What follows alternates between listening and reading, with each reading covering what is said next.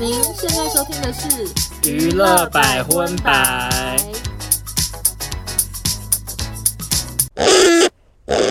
本节目由 Zen 永赞雅赞助播出。嗨，大家好，我是少中，收纳，欢迎收听第七十四集的娱乐百分百。好，首先呢，真的非常感谢大家，因为我上集有呼吁说欧娜新闻很缺，请问少中你那边有收到新闻吗？我这边有，但是不多，我只能说听众朋友比较听你的话，因为我这边真的是我我讲很夸张，就是有人做报告给我。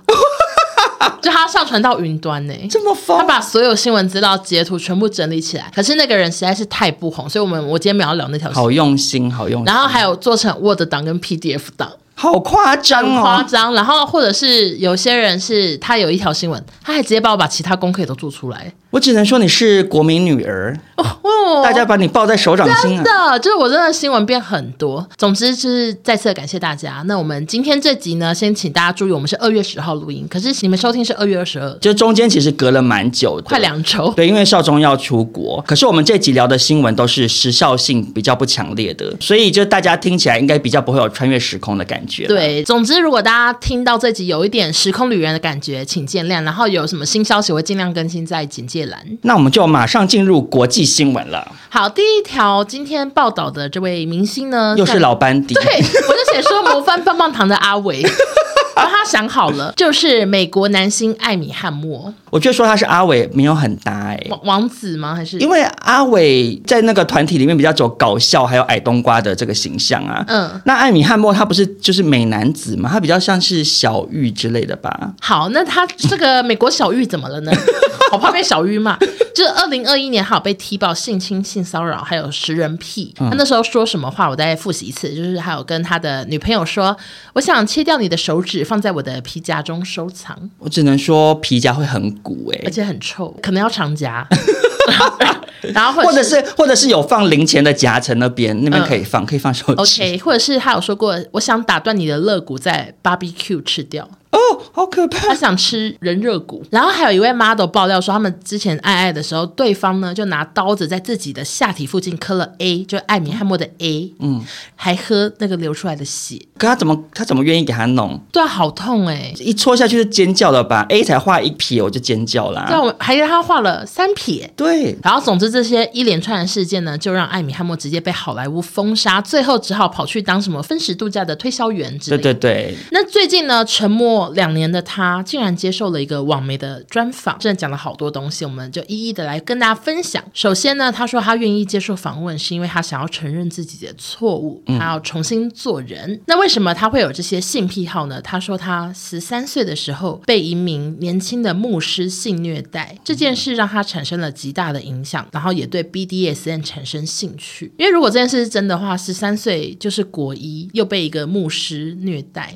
很可怜呢、欸。其实这个真的很有可能就会让这个人他的想法观念就会歪掉，而且因为是神职人员，他可能本来在他心目中就是一个很崇高，嗯，然后很值得信赖的一个对象，结果做出这种事情，而且还是性虐待，真的很有可能会让这个小朋友的整个人格产生很强烈的变化。对，就好可怜哦。然后还有说他自己承认呢，他是个自私的混蛋，但对于指控他的女性，他也觉得有一些是不太正确的讯息，像是呢有一位呢，就说过被他暴力强奸。他表示，所谓的那些强奸的场景啊，还有什么细节，全部都是这个女生的主意。他说，这女生根本把东西都规划好了，这是经过双方同意的性游戏。嗯，这个事件呢，那时候警方调查也是的确显示证据不足，所以可能很多爆料中间有穿插一些只是单纯想要一起抱抱看的女生。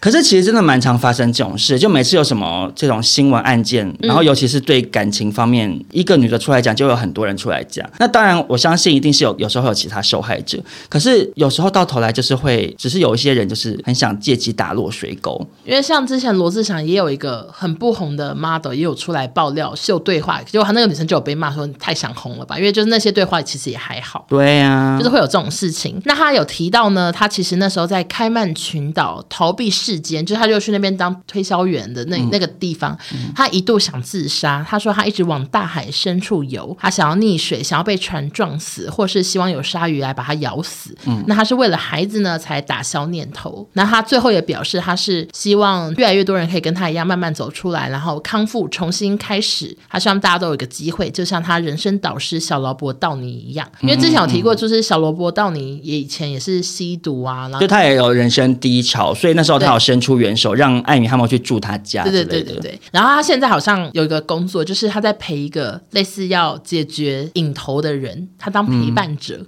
您说有点像是导盲犬吗？那种感觉吗？就陪在旁边这样。对对对，有点类似。就那个人好像也是要戒毒瘾，还是戒什么瘾？这是他现在新的工作，跟大家分享一下。我觉得如果他刚刚讲的是真的的话，我其实会蛮同情。当然不等于说可以抵消掉他做的不好的事情啦。嗯。但是因为这么小就遭逢这样的不好的事情，也不是他自愿的，就觉得也蛮可怜的。而且我记得那时候他这个新闻爆出来的时候，不是有人说什么他整个家族的历史就是很有问题？对对对，他的好像他之前对对什么爷爷什么都怎样怎样，就好像他的家族就不是很 OK。而且我记得看到新闻是说，本来他的祖父这一就是是超级有钱人，然后到他爸爸那代就是被败光超多，然后又到他这一代就是亲戚在那边争夺的财产可能只剩下什么两百万美金也在那边争，就是跟当初的那种大富豪大相径庭，可能一路家道中。然后被后世子孙败光光，所以感觉他家里头也是有一些问题。所以虽然说艾米汉默做的事情是错的，可是他真心悔改的话，就是大家一起来看他后面会怎么做。这样对，就希望他有一天或许能像金鱼老爸一样慢慢走回来。对对对。那接下来跟大家分享的国际新闻呢？对比欧娜刚刚说艾米汉默的事比较新的事件，少中接下来分享的这算是二十五年前。好久，就是铁达尼号。其实铁达尼号，我前几天还看了一次。哦，真的假的？就是只要看到它又出现在什么串流平台上，说还是可以看一下，就还蛮好看的啊。对，铁达尼号真的很好看。嗯，最近铁达尼号二十五周年会重新上映，所以如果我们有一些听众朋友是小朋友，对，当年可能还在妈妈的怀中没看过，可以去电影院看一下，因为这真的是影史上很经典的一部片。它是一九九七年上映的，然后当时制作预算是两亿美金，是当时制作费最。最贵的电影，没错。然后它也是全世界第一部达到十亿美元大关的电影，并且在全球电影票房收入排行榜第一名的位置保持了十二年。嗯，就后来才被《阿凡达》或者还有什么《复仇者联盟》之类的挤下来。这样。那最近因为二十五周年的关系，除了重新上映之外，美国的一个节目也做了一个特别的企划，就是因为呢，这么多年以来啊，Jack 就是里奥纳多演的那个男主角，他到底最后是不是真的就得？去死这件事情一直很多网友在讨论，因为哎，我我这样讲会不会算暴雷啊？对啊，哎，没关系，二十五年前的事情，你你要骂我暴雷就算了，你你自己不早点看，因为他最后最感人就是落泪的，就是 Rose，就是凯特温斯雷那个女主角趴在木板上嘛，嗯，然后 Jack 就是下半身在水里，然后就两个人在那边讲一些感人的话，然后就、嗯、Jack come back 什么，然后最后 Jack 就不不不不不沉下去，对。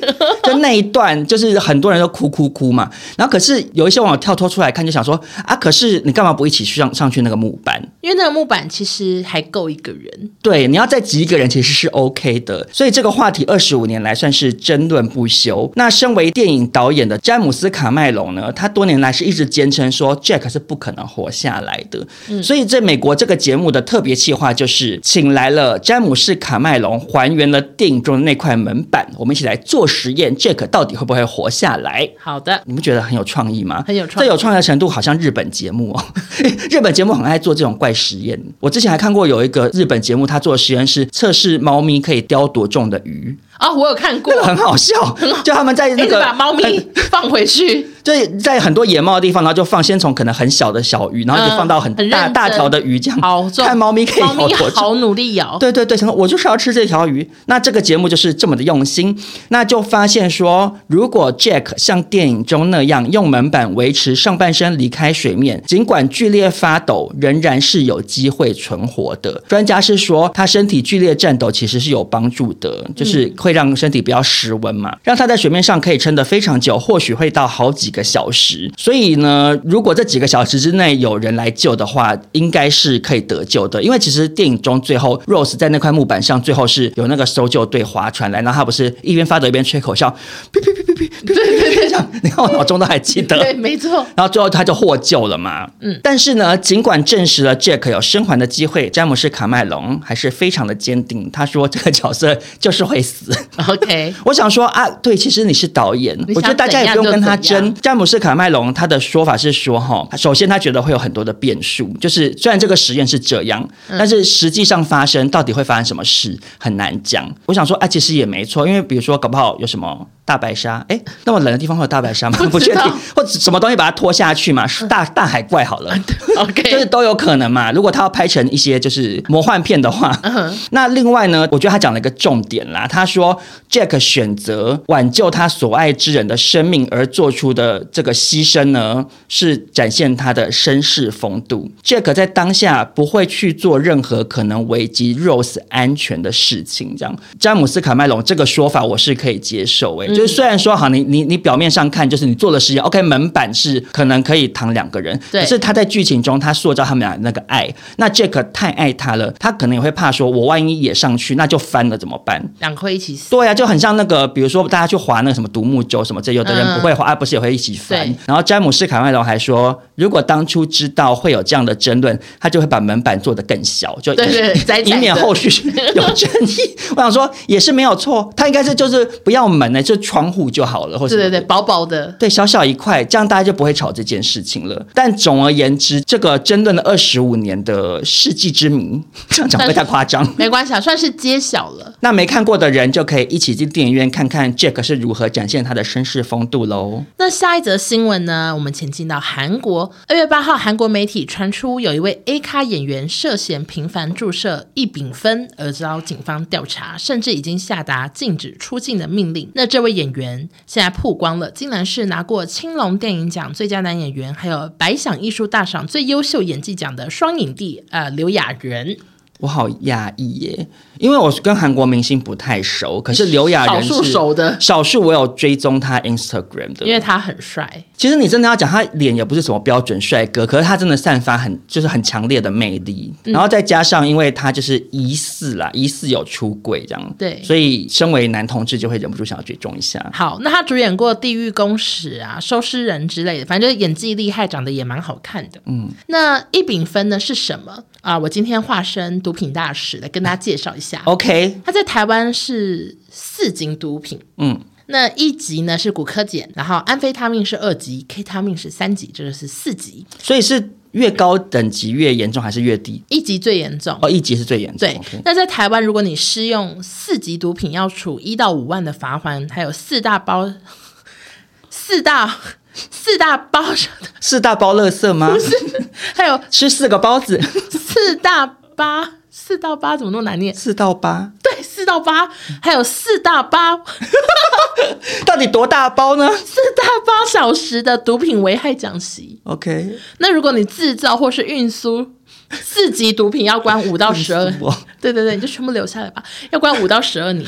OK，那这个毒品呢，因为外观是乳白色液体，又称为牛奶针，那它平常是用于医疗的麻醉剂，就很容易被毒瘾者拿来当替代性毒品。我在这边想要说，哎，怎样？我昨天看了一个 Michael Jackson 的影片呀，刚好也有提到异丙酚，没错没错，对，就是 Michael Jackson 当年，因为他要展开那个世界巡回演唱会有五十场，那可是因为。他不管是媒体对他的不公平的报道，或者是他不是一直被人家诬陷说什么性侵啊什么的，都最后都判无罪嘛。然后媒体又不放过他，所以他就是失眠症很严重。然后他其实是有请了一个医生，家庭医生，二十四小时跟在他身边，确保他的体能可以完成这五十场演唱会。然后他那时候就是演唱会彩排完回家，然后就大失眠。然后那个医生就是一直帮他注射不同的助眠的药物，没错。然后他就睡不着，睡不着，睡不着，一直要求说帮我打一。异丙酚帮打一丙酚，因为之前他有帮他打过一丙酚，然后一丙酚像欧娜刚刚讲，它是其实是麻醉药，它其实不是安眠药，它是就是你要动手术全身麻醉的，对，你要动手术的时候的那种麻醉药，所以它不是真的睡着，它只是让你好像就是把所有机能关掉、暂停的那种感觉。然后可是最后因为 Michael 一直睡不着，结果他就帮他打了，导致 Michael 就是离开人世间。对，他就是算是用药过量猝死。就很可怜哦，我真的啊，我在这边顺便小宣传好了，大家去看那个脑洞乌托邦，就有一个 YouTube 频道，里面有对 Michael 整个生平的介绍，我真的看到很心痛哎。就虽然说很多事情我当年就是也不知道，就是也是曾经想说哦，以为 Michael 就是怪怪的，或是嗯，就是你被媒体影响想说哦，他好像真的怎么样怎么样啊。后来长大之后，当然会知道说哦，他的皮肤不是真的去漂白，嗯、然后他也没有真的对小朋友怎么样，然后都是被媒体陷害，或者是有心人士想要骗钱之类的。嗯，可是我觉得还是很多人不知道这件事情，跟大家说，大家可以去看一下，他真的非常可怜。对，总之这个牛奶针呢，它使用的话会导致心跳减缓、呼吸衰竭。那如果你不是在医疗机构下使用，没有医疗人员在旁监测心脏及呼吸，就有可能会致死。那之前其实像何振宇，还有一些韩国其他明星也有使用过，然后都有造成争议。何振宇是演《与神同行》，对对对，他那时候是说他是因为他长期特殊化妆，然后他皮肤不好，所以他很常去做医美，然后被打牛奶针。做医美被打牛奶针，就是他可能麻醉 麻醉的时候是哦，他是这样讲。可是因为他他那时候又不是用自己本名，他是用他弟弟的名字，所以就引了很大争议。但总之就是他真的不能在家用施打，所以刘雅仁目前就是在接受调查。哎，可是说实在的，如果他不是有失眠问题的话，施打牛奶针，然后让自己整个麻醉睡着，到底要干嘛？我是说感觉不太像是为了要嗨，你懂我意思吗？还是就会让他整个身体很舒服啊？就心跳减缓，慢慢的哦，这样子哦。我也不知道，就是某一些毒品不是会让你很嗨吗？对，就好像不是为了追求快乐，对，可能可能有一些身心方面的困扰，我猜。OK，那就请大家记得，我们现在录音是二月十号，二月二十二这天呢，我不知道刘亚仁会不会有什么新消息，我就会更新在简介。OK。好的，那少中下一条国际新闻呢，也是带给大家一条完全没有时效性的，甚至也不是新闻，我只能说是一则小故事。哦，谢谢。就是我在找资料的时候看到的，我想说，哎，很有趣，因为我之前不知道这个人就是女版罗兰。大家都知道罗兰非常的红嘛，就她前阵子还来台湾，还上了很多新闻，她说什么吃臭豆腐，嗯，好像不管任何国外明星来都会吃臭豆腐或小笼包，或者是珍珠奶茶这 要必吃的。但其实呢，在日本的歌舞伎町有一句名言，叫做“男友罗兰，女友艾泽”。艾泽是谁？就是这个女版罗兰，她跟罗兰齐名，能够跟这个牛郎界的第一把交椅罗兰齐名，就表示她真的是一位很厉害的人，这样子。嗯，那我今天呢，就来跟大家小小的分享艾泽她的发迹的过程。好，一九八八年出生的这个艾泽呢，她被称为日本第一陪酒女，可是她不陪酒也不陪睡哦，却可以创下一晚最高销售金额是两千八百万日币，台币大概是七八百万这样子的记录，非常。非常的厉害，艾泽呢，他接受媒体专访的时候，曾经表示过，其实他是一个又懒惰又不上进的人。他不习惯学校的体制，加上家人对他管得太严格，所以他十八岁的时候就跟男友落跑，离家出走了。嗯，啊，结果呢，她跟男友住呢，却整天好吃懒做，只想要靠着男友。她就是说，她就是希望男友就是帮她付钱，她就是什么都不想做，她只想偷懒。结果男友最后无法负荷她的生活开销跟物质欲望，选择分手，这样让艾泽备受打击，领悟到说，原来男友是靠不住的啊，女人要靠自己。OK，好励志。就本来是个懒惰虫这样子，嗯，那可是因为她本身并没有任何专业技能，所以她就决定去当陪酒女郎了。可是呢，她没有陪睡，而且因为体质的关系，她不能喝酒。哎，可是呢，这完全不妨碍他在歌舞伎町的这个事业发展哦。因为他说他有一个特殊技能，就是即使不喝酒，整个人看起来也像喝酒。好厉害，好厉害！我只能说，其实就是装疯卖傻。对对对，就很会演喝酒醉的剧嘛，这样子。嗯、他说他很擅长跟客人划酒拳，也会自己想一些独创的花招游戏陪客人玩耍这样。嗯。然后有趣的是呢，原本艾泽说他是不读书嘛，他就很讨厌学校。可是他当了陪酒小姐之后，为了要跟各行各业的男人都能够聊天，所以他开始通过报纸跟网络去学习政治局势、研究经济发展、艺术文化各个领域。哎，他真的很认真的，他对工作很负责。对，就是他本来是一个真的很不负责任的人，然后没有目的，可他去当陪酒女，他就被激励到想说。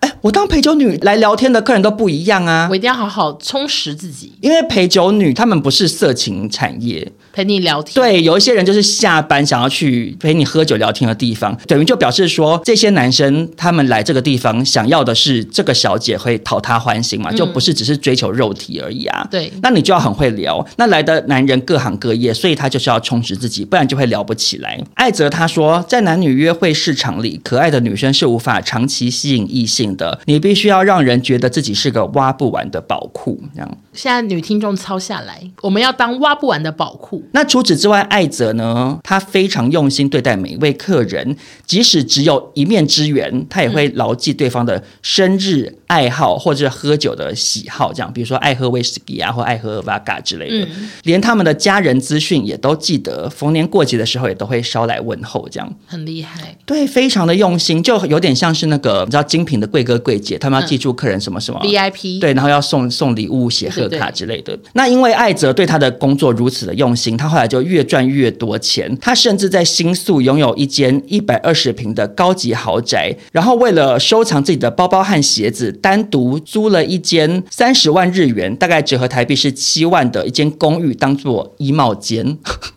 为了衣帽间特地租一间，好好用。我想说，哎，刚武必有。我想说，你家不是一百二十平吗？还是可能装不下。然后你要换衣服，你要再走过去哦，好麻烦呢。我说对，还是拿来换季？我在猜会不会是换季？就每年就是要换季的时候，他就请一些管家或什么，帮我把冬天衣服都拿回来，就对调这样子。那因为陪酒女很讲究时效性，新人辈出，只靠着高情商和社交技巧呢，其实也不能保证一定稳固自己的地位。所以艾泽也发展出很多副业哦，嗯，例如呢，给时尚杂志当 model，出自传写书，然后还创立自己的服装品牌，而且他服装品牌很厉害，听说就是创下日本什么一零九百货的什么销售业绩还是什么的，就是很夯。不是你知道有一些明星出自创品牌，然后过两年消失了，不是那种的。他在二零一八年的时候还在新宿开了一间医美诊所，就是非常的厉害，多方位发展。对，然后呢，这个传奇的陪酒小姐在二零一九年终于宣布隐退了。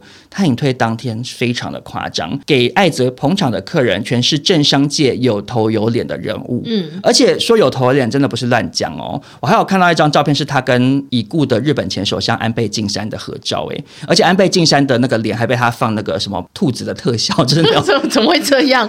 就两个人坐在一起拍可爱的照片，这样。好好好。然后呢，这连续两天的隐退活动，艾泽的营业额达到了。两亿五千万日元，两天吗？对，一天一亿。对，我只能说他的一生真的非常的精彩。没错。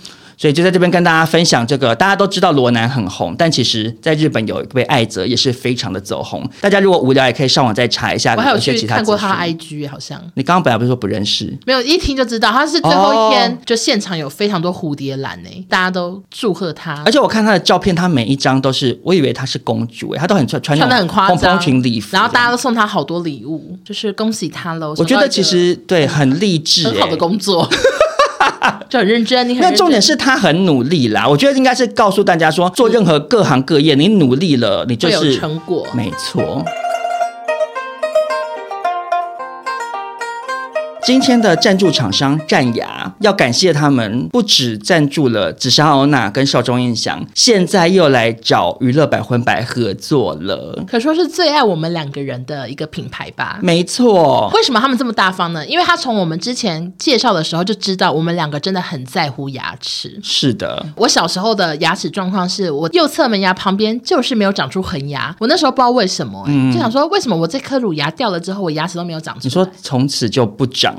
它就是少一颗，好衰。然后我以前的门牙还有一颗不是从牙龈下方长，它是从牙龈的侧面长，所以我以前牙齿是有点乱的。嗯。然后我高中，我朋友只要模仿我，他们就会模仿嘟嘴，因为我拍照从来不笑，我都是嘟嘴，而且都嫌脸瘦，所以我都 always 嘟嘴。可是你现在长大了也是蛮常嘟嘴拍照喽。嗯，牙就还没有改回来，可是我现在至少比较敢笑。自从戴完牙套之后，我就觉得牙齿比较整齐，然后外加我又很积极的把这些缺牙什么都补好啊，现在就是比较有自信。觉得牙齿影响一个人的自信真的非常多。嗯，我是有咬合的问题，然后甚至影响到我有睡眠呼吸中止症嘛。对，所以我才决定要去戴牙套，之后要再去做正颚手术。我其实现在戴到一半，我已经有很明确感受到差异。你说咬合的部分吗？对，因为我以前的牙齿真的有很多颗上下没有对在一起，嗯，所以他们都是各自悬空在那边没事干。然后再加上我以前的脸就是有点歪歪的，所以我拍照真的很不喜欢笑。而且你知道脸歪这种事是你自己最在乎，别人搞不好可能是看不太看不太到。可是我现在戴了大概半年多左右的牙套，我就已经真的有感受到自己的脸已经没有那么歪了。然后你那些拢圆，就是你牙齿拢圆，他们现在就是有纷纷开始工作。OK OK，就我咬起来有发现哦，他们有对在一起了。而且我以前的门牙中线就是整个大歪特歪，就是歪到我的左边鼻孔的地方，这么歪哦？对，都没有对在人中上。现在也是渐渐的有往中间靠齐。就渐渐的让我在镜中看自己的时候，有觉得比较满意这样。没错。但因为我跟欧娜今天要来跟大家介绍的正牙不是传统牙套，所以还是要跟大家小解释一下。那欧娜当初是因为小时候戴根本没有这种 没有这种套对新的牙套嘛？要是我现在啊，我一定是戴这个。对，因为它真的好处多多又很方便。嗯。那我本身的问题是因为我之后要结合正颌手术嘛，所以我就是不适合使用这种隐形式的牙套。对。要不然。我真的是。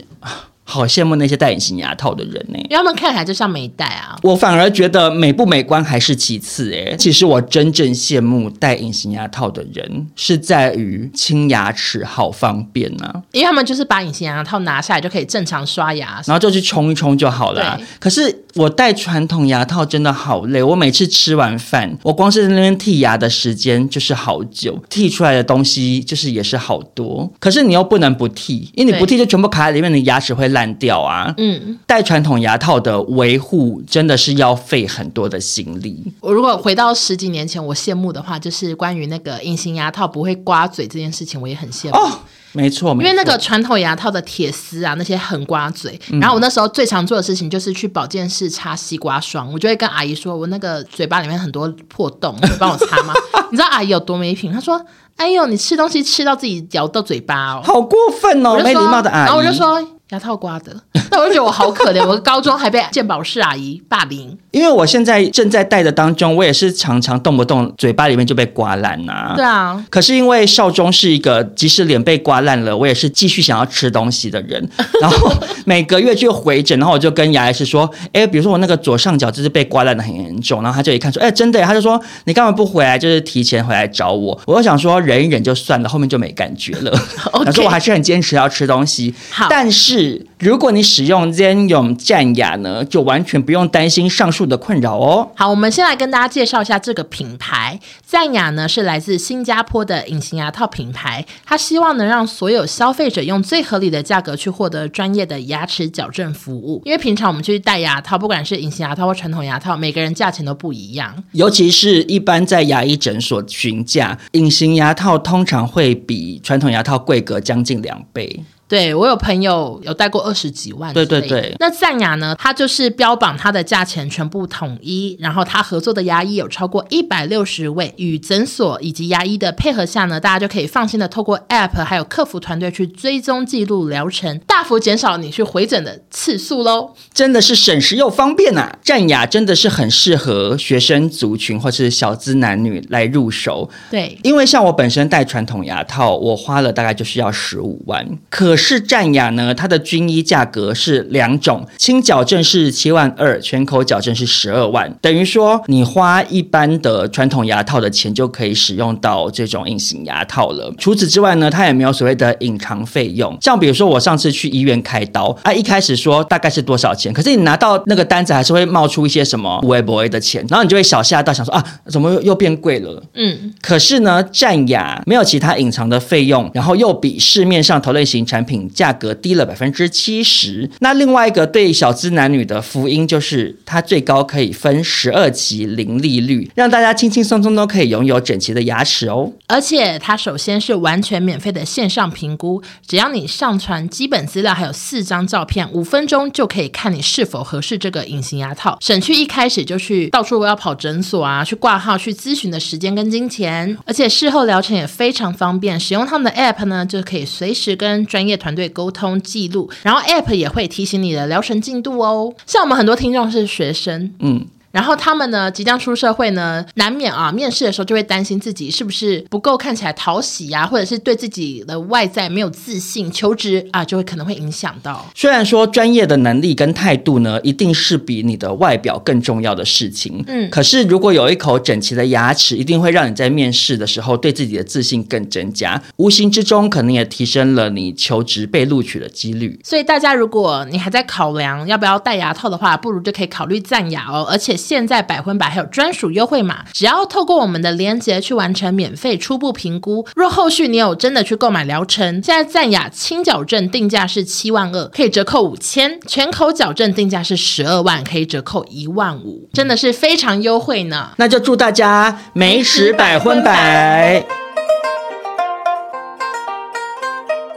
好，接下来前进台湾新闻是我们的心如的新闻。那林心如跟霍建华已经结婚七年，育有六岁女儿小海豚。那两个人对于女儿都很保护，就不太让她曝光。嗯、就是他们平常在过生日啊什么的，女儿都是会打马赛克。很多明星现在都很保护小孩的隐私。没错。那最近呢，有中国网友曝光了女儿的正面照，照片画面呢是女儿的生日派对，有很多小孩跟家长围绕在一旁。嗯，就感觉是她的生日 party，然后感觉是。是现场的某一位大人可能拍了发出来，然后没有打好马赛克就被散嗯嗯散播出去了。然后这件事就让平常 EQ 很高的心如生气了，他就在微博发文说：“每个人都有自己想要保护的人事物，尊重隐私很难吗？”然后也有在 IG 跟 FB 都发一些生气的 emoji。结果这件事情就让中国网友很不爽，就大家就说聚会在台湾办的，照片 PO 上去的也是台湾跟你参加同一个聚会的人，为什么只在大陆的社交软件对大陆人喊话啊？欺负大陆人？龙妈妈当年还是扎的轻了，又又讲到容嬷嬷，又讲到容嬷嬷了。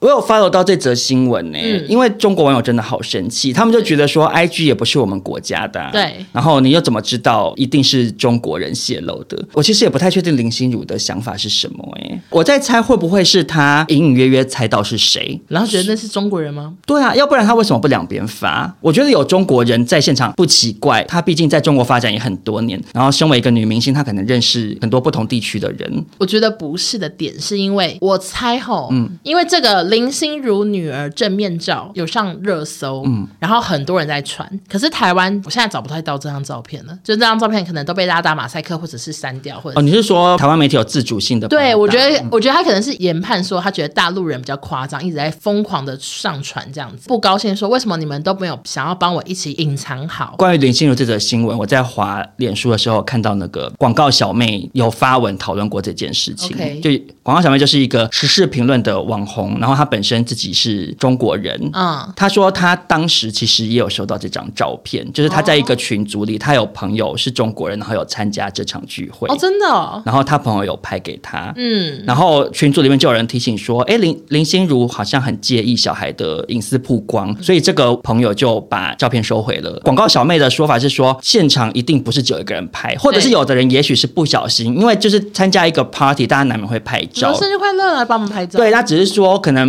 有的人。不是名人，他没有马上去意会到说，哎，我可能要注意小孩脸有没有露露出来，这样，嗯、对，他就上传，就到可能一些社群平台，就这样扩散出去了。嗯、大家就算看到，也不要成为散播的人，或者是可以好意的提醒。对啦，因为其实台湾媒体很多很多年前曾经因为被骂过之后就开始注意啊，我忘记是哪一个明星了，就是小孩的脸被曝光，然后很抓狂，呼吁大家应该要注重小孩的隐私。对，我觉得蛮后以前就开始有打对，所以后来开始媒体只要是名人的小朋友的露脸的照片，一定都是帮他打马赛克。哎，对。可是中国那边可能就还没有这样的习惯，然后再加上因为从广告小妹的说法，就是他朋友中国人在现场参加，然后就真的也是把人家外流，说给人家看到林心如小孩的脸。但我这边也是帮一些中国网友讲话，因为我有回去看微博，翻了很久，目前只找到一两个账号还有在发，然后是弄成视频这样子放出去，然后就有蛮多人在下面留言说：“麻烦删了吧，人家父母保护六年的隐私，请你删了吧。”就其实还是也有些人是有意识，然后也要帮心如一起捍卫女儿的长相这样子。但是因为林心如好像现在在中国那边有一点黑啊，因为她就是整个回来台湾了，她就是把他们的公司什么撤掉、解散工作室，然后整个回台发展，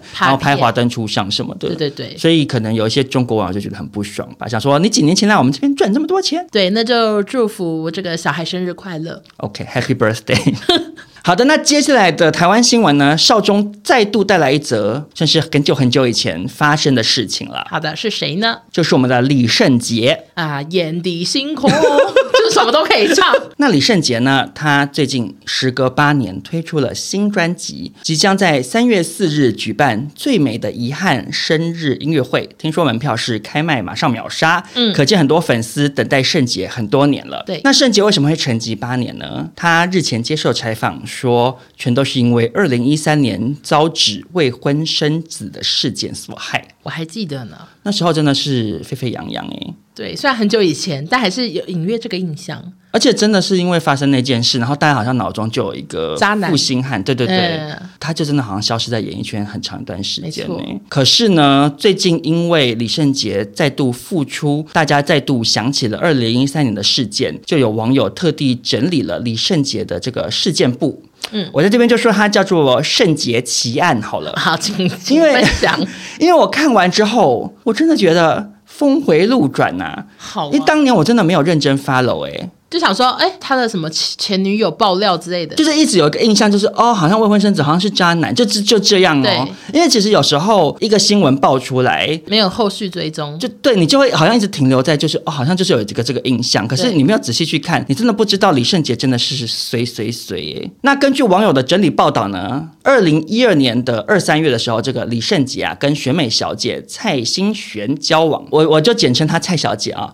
那在二零一二年的八九月的时候呢，蔡小姐竟然向李圣杰告知说，已经怀了李圣杰的小孩三个月，嗯，也就是说他们交往了可能大概半年左右的时间哦，她就怀孕三个月这样。那要求李圣杰要给生活费，李圣杰有给这样。那男婴出生后呢，就因心脏病入住高雄荣总加护病房。到二零一三年的七月，蔡小姐谎称男婴死亡，约了李圣杰到指定的高雄咖啡店面谈。李圣杰南下抵达之后呢，蔡小姐竟然带着记者在现场大喊。李圣杰有私生子，这样就是大吼大叫，好夸张，好夸张。李圣杰才发现啊，被设局了。嗯，那因为他带媒体来嘛，所以媒体就大肆报道说李圣杰是渣男，是负心汉，搞大女生的肚子又不负责任，嗯、然后就导致很多的负面声浪攻击，李圣杰演艺事业严重受创。那他就召开记者会说，是蔡小姐用小孩要挟要一千两百万，蔡小姐则是反驳说，一千两百万是把李圣杰小孩抚养长大的费用，绝非勒索恐吓。李圣杰负心绝对。就还结合了他的痴心绝对，啊，真的，就有结合他的歌曲这样子，好好笑哦。接下来这个我真的觉得是为什么我说他是圣洁奇案了？嗯，因为李圣杰竟然偷偷潜入了高雄荣总的病房，怎么可能呢，啊？他写的嘛，他说采集被妈妈说是死了的这个男婴的简体。我也不知道怎么采集的，爬头法吗？但总之，他说送了民间的实验室验 DNA，确认男婴跟李圣杰完全没有血缘关系。李圣杰随即召开记者会解释澄清说：“我不是小孩的爸爸。”可是蔡小姐坚持说：“李圣杰就是爸爸，李圣杰要负责。”结果没有人相信李圣杰的这个说法，双方就对簿公堂。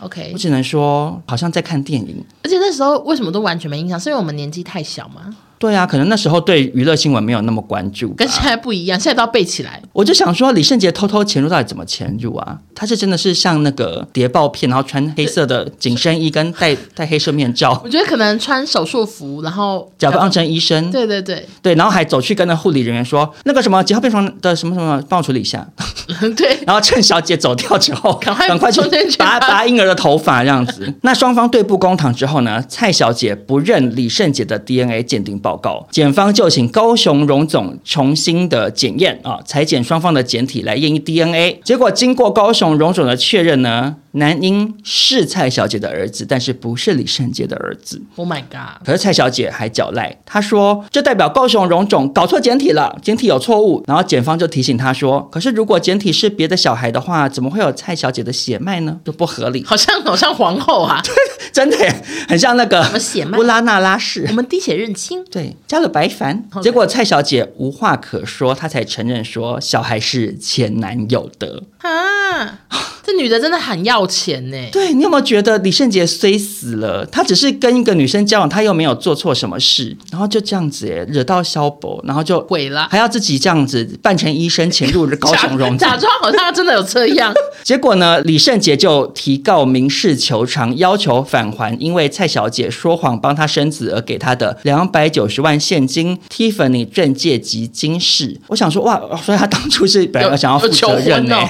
对，因为钻戒，然后金饰就是那个不是嫁妆的嫁妆，对对对。另外还求偿了五百万元的精神抚慰金。嗯，那最后的判决，我觉得圣杰好可怜，就是因为李圣杰交付这个两百九十万的现金啊，有证据的只有一百五十四万，所以只返还了一百五十四万跟钻戒以及金饰，等于说他还倒赔了这个一百四十一百三十万左右。Okay, okay, okay. 对，OK。然后法官考量蔡小姐刚丧子，心神不稳，他真的死儿子不是没死，就是后来还是还是死了，因为他真的有心脏病这样。就.这个部分小孩是很可怜啦，所以判赔这个精神抚慰金七十万。我说又砍又打折，我只能说圣杰真衰，说他刚上子心神不稳，可是他前面做的事情，他很他他就是真的是很可恶啊。而且他就毁了他的演艺事业，对，演艺事业真的毁，因为李圣杰当年真的是很红哎，对啊，眼底星空，每一首歌都超红。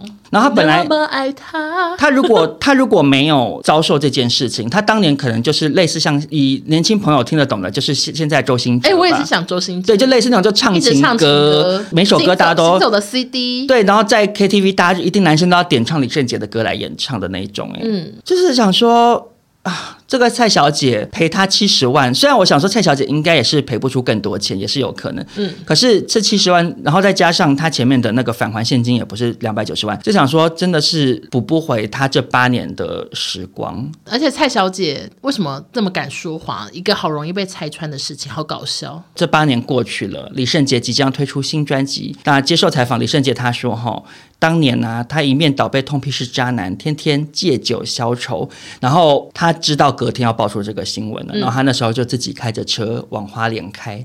他说一路看着这个风景这样倒退，他就觉得他人生要毁了，这样很可怜。每天都喝一两瓶红酒，喝了两三年，被最亲近的人污蔑，没人相信自己，就你这关系很胖，酒精的那个热量比较高，这样子。他说周遭没人相信自己是很大的打击，然后雷声大雨点小，一开始爆料风风雨雨，后来解释澄清的声音却很小。我觉得真的是哎、欸，我像我们脑。中都只记得他有这个负心汉，然后没有人记得他后来是原来不是他小孩，完全不知道呢。然后最后一点很好笑，怎样？李圣杰说：“哈，让李爸爸、李妈妈还有阿妈最受打击的，其实不是李圣杰被指控，而是发现后来并没有金孙，很伤心。” 怎么会这样？因为他后来也没结婚，是不是？因为老人家可能会想说，哎，就是算了啦，就是有金孙就好。你知道，有的老人家会这样，就是就是，因为我上次还看到有个网友就在分享他们家族的事情，嗯、就是说家族里面 A 小孩他可能是小流氓，不学无术啊，翘课，可是很早就结婚了，然后可能还、啊、你知道八加九搞大人家肚子，可是你知道阿嬷就会说很棒，很孝顺，生很多小孩。嗯、可是 B 小孩他可能是读到研究所，然后赚很多钱，很认真工作。没结婚就会说你这样不好了，对，嗯嗯，汤啦这样。对，我想说老人家有时候观念真的会是比较另类一点这样。那我们就祝福圣杰的新专辑大卖，在此也是借由百分百的很多人收听，帮圣杰再度平反一次。好，那接下来呢？前进中国新闻这个主角啊，啊，我只能说他到底算是谁了呢？荣家吧。懂吗？荣家感 真的很重要啦。助教、小香、小香，或者是还有谁啊？Henry 哦，是？Henry 一直被那也是后来 Henry 是很不幸哎，你知道吗？他怎样？他后来是吸毒被抓，是吗？我当年超喜欢 Henry 耶，我不知道大家有没有印象，他旁边也是一个白白净净的。然后我那时候觉得他好帅，我我爱他到什么地步？什么地步？我把桌布换成他。OK，你爱他，你我那是真真爱。结果后来他就是淡出演艺圈之后吸毒被抓。好，我们现在报道就是范冰冰，而且这个好多人贴给我，大家都知道我就是冰冰的报道员。我也是，我也是，Okay. 我我们两个一起。我我这个头衔，我冰冰我要跟你 share。冰冰 好，就范冰冰二零一九年跟李晨分手之后，去年就被拍到跟一位金融业的副总裁。但这边还是要再提醒一次大家，冰冰怎么了呢？她当年因为阴阳合同的关系，我要睡着了。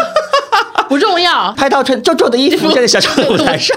没错，没错，就是跟一位总裁叫做严峰，然后两人就一起出席家庭聚会，更传出范冰冰已经被求婚了。为什么呢？因为她跨年夜有 po 一张自拍，左手无名指戴了一个红宝石钻戒。但我个人看这张照片，我觉得这很不像求婚戒指，它不就是一个自己买的，或者是？对啊，它是一个红宝石，而且好大好大，就大到想说是真的吗？我在这边跟听众朋友形容一下，它有多巨大呢？酸梅汤。对对。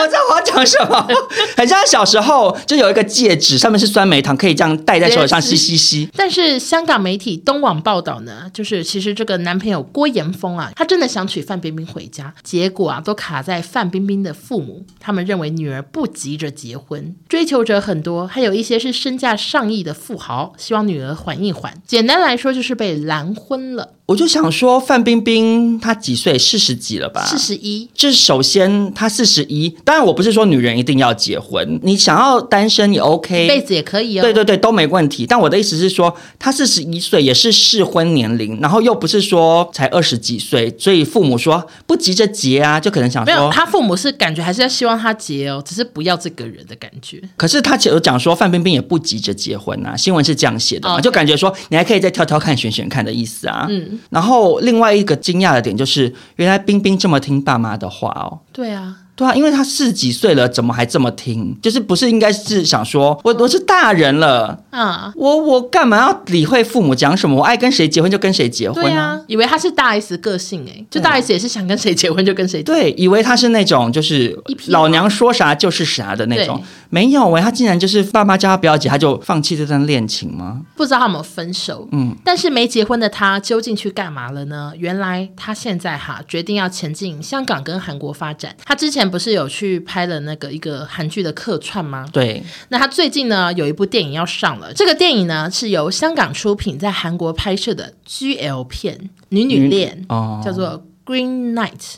绿色的夜吗？对，我刚才在想说是什么，描述两个绝望孤独的女人为了逃离无用丈夫，闯入首尔黑道的故事。那这部电影呢，有入围柏林影展的全景单元，将在柏林影展世界首映。所以冰冰呢，可能就是要前进韩国发展了。因为之前我们有报道过，他就被拍到在韩国路边，然后媒体还说什么穿的很邋遢，然后结果好像是其实是他去客串一个韩剧里面的造型。对对对，感觉他现在是蛮积极的往国际上发展了，就像之前也是。去拍一个好莱坞片什么的，那个女、嗯、女特务什么之类的那种。中国没没戏给他拍，不给他拍什么《流浪地球》，他只好去外国了。对啊，也是合理啊。可是我就想说，冰冰，你到底什么时候要搬走啊？你说不要住在那里哦。因为他现在的状况就是他已经要只能往其他国家发展，那他一直住在中国，他这样工作不是要一直飞很麻烦吗？可是他很爱爸妈，他就带着爸妈一起移民韩国啊，也是 OK 啊。而且中国很容易动不动就封控哎、欸，等一下又因为什么原因，然后又，他又飞不出去了，对，又飞不出去了怎么办啊？他可能本来已经签下了一个好莱坞很很难得的合约，嗯、可能要跟这个什么基努李维还是什么之类的拍电影，帮他幻想，然后结果哎呀。突然不能出国，他不是丧失了大好前途吗？也是，最近的地方就是台湾，再度鼓吹他来台湾开冰冰。可是台湾真的也没什么东西给他拍耶。不是我的意思是说，台湾不会莫名其妙关国门，所以他就是还是可以飞啊。所以冰冰就是来台湾开冰冰粉圆，先来这边当个跳板，其实也是 OK 的。好的，那就希望冰冰有听到喽。那接下来的中国新闻呢，我为大家带来一则言承旭的消息啊，就是言承旭啊。两天前，你少把这个短新闻讲的那么长，企图增加一点空拍。啊，言承旭，他叫什么名字？叫 Jerry，他的绰号叫暴龙啊。他演过什么剧呢？啊、呃，这个《流星花园》啊、呃，演过道明寺。那前几天呢，那个 Bright 啊，就是泰国道明寺也来台湾 啊，他臭脸啊，那个君越的饼干 越讲越长。啊，还有演过白色巨塔，继续讲。好了，我还有演过什么？麻辣鲜师啊，真的蛮多作品，蛮多作品的啊。他曾经跟这个志玲姐姐传过很多年的绯闻啊。那志玲姐姐当初啊落马的时候，他有受伤。然后志玲姐姐跟那个马桶小开啊，是情感纠葛，也没有越讲越多。好，那这个马桶啊，啊我俩之前要装这个免治马桶，结果看成马桶盖的价钱，以为一个马桶只要一千五。好会拖时间，好会拖时间。好啦，总而言之，这个程序啊，他前几天在微博抛下了震撼弹，他写说：“我的孩子要来了，马上登上热搜第一名。”唉。这个我一看就不会被骗，没错，因为台湾人太爱搞这个，对，我被媒体骗惯了。结果呢，网友得知这只是他为了新剧《夏花》的宣传手法，让这个中国网友顿时气愤不已。不少人都觉得你怎么可以拿生小孩当骗局？而且呢，也有人认为他是为了蹭胡歌的热度，因为前阵子胡歌不是突然宣布就是结婚什么的，对对对，就吓到大家嘛。原本都无消无息，根本不知道他有女朋友，然后他就就突然一切都公布了，没错。然后中国网友就想说啊。言承旭该不会跟胡歌一样吧？啊，不是，就诈骗，原来是为了宣传手法这样。我那时候看到这则新闻呢、啊，我的想法跟欧娜一模一样。我只能说，中国网友是不是不太习惯这种诈骗标题？好习惯了我，因为基本上以台湾媒体的这个一贯手法，只要是我的孩子怎样来啦什么的。一定就是新作品，传喜讯，第二胎，对，第二胎就是第二张专辑，或者是第二个他的什么周边什么之类的，早就已经习惯了。那个脸书的小编用那个图卡这样说什么，谁有了有喜，点进去那个新闻链接啊，永远都是新作品。真的，我来跟大家分享最近的一条啊，就、嗯、是前两天的事情。嗯，我先承认我一开始是被骗了。谁谁呀？前面还说中国网友容易被 骗，自己就被骗，就是陈雅兰啦。因为我看到新闻就说。陈雅兰无预警宣布我嫁人了，高颜值新郎惊人背景曝光，是不是什么嘉庆君啊，什么之类的剧？什么剧啊？他不是他拍戏吗？不是哦，不是啦，是他签约给 TVBS。Oh my god！就是，然后那个新郎是华灯初上的制作人，因为他们就是同公司这样。而且陈雅兰出席这个宣布的这个媒体茶叙，一现身就大喊说。欢迎大家参加我的婚礼，我陈雅兰终于嫁人了，就是拿这个当一个新闻点啦。我只能说大家要小心，好气耶！而且现在就连什么晒出超音波照可能都假的，结果是胆结石吗？或者是朋友妹妹的小孩，他们也也可以哦，对，好烦呢。哎，我只能说就是流量当道了，大家都想要骗人家点进去，所以大家自己眼睛张大一点，没错。好的，那接下来要报道的这位先生呢，这一年来会不会太衰了？怎么说呢？就是李立群，他儿子呢，之前发文被外流，发那个扑浪，发噗噗，嗯嗯嗯，然后他自己也一度就是封控到要喝酱油之类的，感觉状况连连。结果最近又出包了，最近拍了一个短影片，提到了中国的很夯的一部连续剧，叫做《狂飙》。那《狂飙》是什么剧呢？它是一部央视正在播警察扫黑除恶的连续剧，听说在中国叫好又叫座，豆瓣评分一度高达九点一分，被封为全。全民追剧，高哦。那结果李立群呢，他就拍了影片，就讲到啊，最近有个狂飙很红，然后他就把男主角之一的张颂文讲成张颂之。那其实文跟之很像，哪个文哪个文章的文跟之之于知乎者也的知吗？知我我之于你，对啊，就知乎啊是哦，是芝麻的芝去掉草头，哎，对对对对对对对。然后，因为文跟字还蛮像，就等于少一撇，就有点像之。对对对，他还一连讲错三次，结果被网友留言指正后，他又发影片说。哈哈哈，抱歉讲错了，这一定要更正。我还没看他的表演片段啦，只是看了一些抖音。嗯，意思就是传达出他既没看这个剧，又讲错，让网友觉得他在蹭热度，然后就很多人去骂他。可是有什么好跟一个老阿伯生气啊？对，因为李阿伯他其实七十岁了，他这么老了还努力学习使用一些社群平台，我觉得已经蛮厉害的了耶。而且我爸常常叫错我名字啊，他会先把我妹、我弟名字都叫一问。然后才叫我，就是很难，很容易口误啊。对啊，老人家有时候就是脑筋一时打结，转不过来也是有的。但是这件事情呢，还有人真的很生气，他写了一篇文章呢，就 我有看到，他说李立群跟张颂文明明就在《演技派》这个节目同台过，而且又坐隔壁。哎呀，这也是不代表什么啊，对呀、啊，起来呀、啊，哎。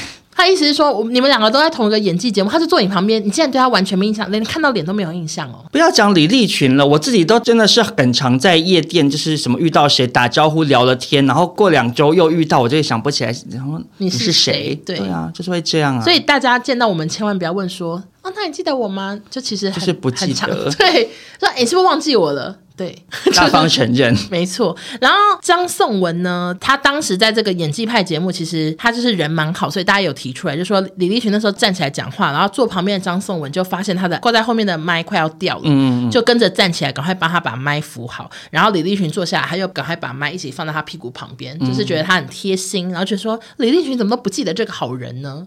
哎呀，人家已经这么老了，他就是多吃一点银杏就得了呗，不要为难一个老人家了吧？这就是忘记了，或者老眼昏花看不清，文跟枝搞错了又怎么样呢？我觉得戴老花眼镜录影，哎，对啊，真的看不太到啊。可是我其实也有一点觉得立群干嘛一直要用抖音啊？他已经无聊吧，被骂好多次，然后惹祸上身了。对，他现在好像其实有点算就在台湾，然后退休了。他要不要就是改成去公园下棋或是泡茶好了？找一些别的事做。对，他换他培养别的兴趣啊，因为他他一直挂在社群平台上，可是社群平台就是很多的生态或眉眉角角，你连年轻人常常都没有料到会被骂，或者是惹惹祸上身了。嗯，何况是老人家更不熟悉，他就是永远不会料到他做了什么会被骂。没错，而且李立群看起来就也不像是有什么公关团队在后面，就是他可能就一个人吧，可能顶多就问他老婆的意见吧，说你。觉得这折拍的怎么样？感觉是这样。我觉得立群大哥放下手机吧。但《狂飙》这一部我还蛮想看的，虽然警察扫黑没兴趣，因为张颂文我之前真的有在演技节目看过他，嗯、他这完全不是帅哥，他就是一个长相好平凡的人。以前在那边发展的非常不好，就是他很努力，然后他一直疯狂的练习演戏，然后到好久好久以后才被看见，就是挺可怜的。所以呃，就是如果有空的话，大家无聊也可以看一下《狂飙》喽，所谓的现象级神剧。到底有多现象啊？因为我有时候会划小红书嘛，嗯、然后最近小红书真的会有一些人影片，他只是要，例如说他做一桌餐，说。嗯赶快做好一桌菜，等下一起追狂飙，就是他们都会变成，哦、他们会讲在影片里，感觉可能真的是蛮红的。哇，那真的很红哎，因为我完全不知道这部片，就帮立群的眼睛加加油。好，那接下来下一则新闻呢？之前欧娜其实有跟大家报道过，就是上海有一个女团叫 S H A 四十八嘛，嗯，那里头有一个叫铃铛 的这个主角，这铃铛呢，以那个萌妹在网络上走红，然后就办了见面会，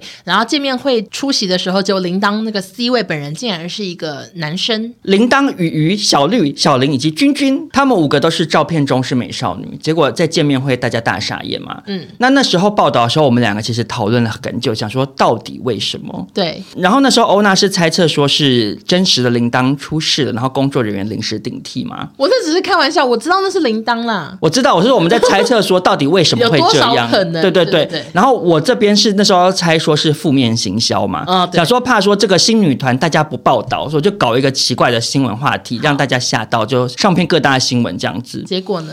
结果没想到最近呢，再度显示了娱乐百分百走的有多前面。最近台湾媒体才报，对不对？对，一直在报哎、欸，这两天的事情。我们这则新闻是报啊，几个礼拜前就就在讲了吗？一个月前吧。对，可是呢，也因为最近台湾媒体在报道，然后我从新闻的内容之中才发现说，原来后来啊，有挖出这个铃铛到底是谁耶、欸？他是谁？呃，他其实是 S H A 四十八背后的金主，他是带资出道，实现自己的女团梦想。哈，他这么年轻就当金主？新闻这样写的，或者是有可能他爸爸很有钱，然后他就是好想好想要组女团呐、啊，太想当女团了。对，所以他就想说，我来当 C 位，我叫铃铛，然后就花钱组了这个女团。嗯，想说那可是我是男儿身，会不会被大家发现？我就先修图好了，看大家会不会最后到现场原谅我，或者是老眼昏花。跟利群一样看不清楚，然后就放过我呢？可能类似这样的心情吧。对，我发现他是金主之后，我觉得这整个新闻突然变得好励志啊！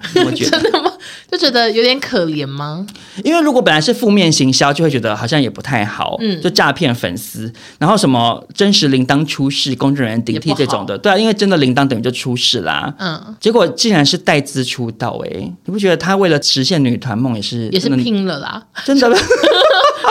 因为说实在，他除了带资出道之外，他已经没有别的方法可以圆梦了耶。对，他他就是去参加什么韩国的 Produce One O One，他们说男的不行啊，对啊，他就只能硬逼去唱那个 One Night One Night 什么之类的男团的歌啦。对啊，或者他来台湾也只能参加原子少年啊，他不要。对，他去参加什么 DD 五二也是进不去啊，被詹仁雄刷掉。对，所以他就只好自己花钱自己组的这个女团。那这件事情经过媒体的披露之后呢，他们竟然还没有解散呢，好厉害！因为我去看他们的微博，他们现在还在宣传情人节的活动，在二月十号的时候，嗯、就是会有一个粉丝见面会。但是网友似乎没有很买单，因为可能知道铃铛是男性了，所以反应十分冷淡。这个贴文我去看呢，只有二十五个赞。好可怜。以微博来讲，二十五个赞非常少。嗯，对。脸书来讲的话，感觉就是可能朋友也不多的一个素人。对，在班上人缘可能没有到很好。没错。留言来说呢，大概是三十则。嗯，那这留言是还是有一些粉丝说要去看啦，还有人有在问说是现场领票吗之类的，所以可能是支持除了铃铛以外的是什么君君、小鱼什么什么其他团员。那这个三十则留言底下呢，我就赫然发现铃铛本人有留言了。Oh my god！对，他用铃铛的账号，他的留言是。叮叮当，叮叮当，铃儿响叮当，我是铃铛，他有自己的 slogan 啊！我们周五见哦。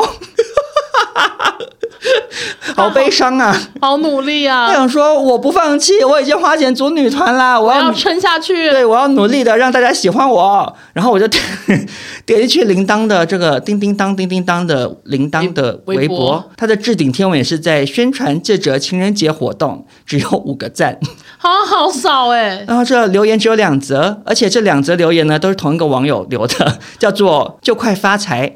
这个就快发财，留言太细了吧？两则留言内容都一样，写说写什么？男的？问号？哎呦，老留两次，干嘛留两次啊？好不捧场哎！铃铛没有回应，他想说：“对我就男的，你要我怎样？”真的，他说：“你给我参加。”好悲伤又好好笑，因为才五个赞，太可怜了。对，以微博的人数，微博比路人还惨，按赞可能你以明星来讲。好几万呢，一千折以下都是算是好好小牌、好小牌的明星，对对对，搞不好可能只是一个展场主持人那种的等级。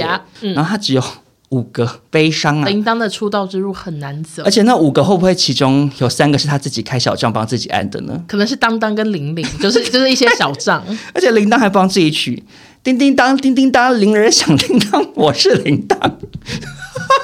他现场不知道有没有这样自我介绍 哎，如果是我会觉得非常的幽默又精彩，而且他就会变成是叮叮当叮叮当。他如果在台湾，我真的会去看哎，真的就是我们之前曾经有讨论过，就是台湾的网友对奇怪的事情其实容包容度很高，包容度很高，而且反而会另类走红啊。因为我们从小就是看 Tony Chen、惠慈啊那些长大的，然后现在就是法拉利姐张婷婷嘛，你看婷婷的那个直播，每天都还是很多人看，然后有剪片段出来啊。所以如果铃铛在台湾发展的话，我觉得应该就是。会很受欢迎，不同光景。会上片各大节目，比如说唱跨年，对宪哥都会采访他，制作单位为了他另外再做一集什么改造。男儿身什么什么想变女孩之类的单元.然后铃铛是最后一个走出来，拿着面具放下来，啊，铃铛，叮叮当，我是铃儿响叮当，只能说生不逢时喽。好的，那今天的新闻就到这边。本集感谢赞雅赞助我们节目。如果大家对于矫正牙齿有兴趣的话，就可以参考看看这个名声也是响叮当的赞雅。然后本集资讯啊有免费的咨询连接，大家可以去参考哦。那如果大家喜欢这集的话，别忘了给我们五星好评，并且跟亲朋好友分享这一集喽。那我们就下周见，拜拜。拜拜。谢谢大家。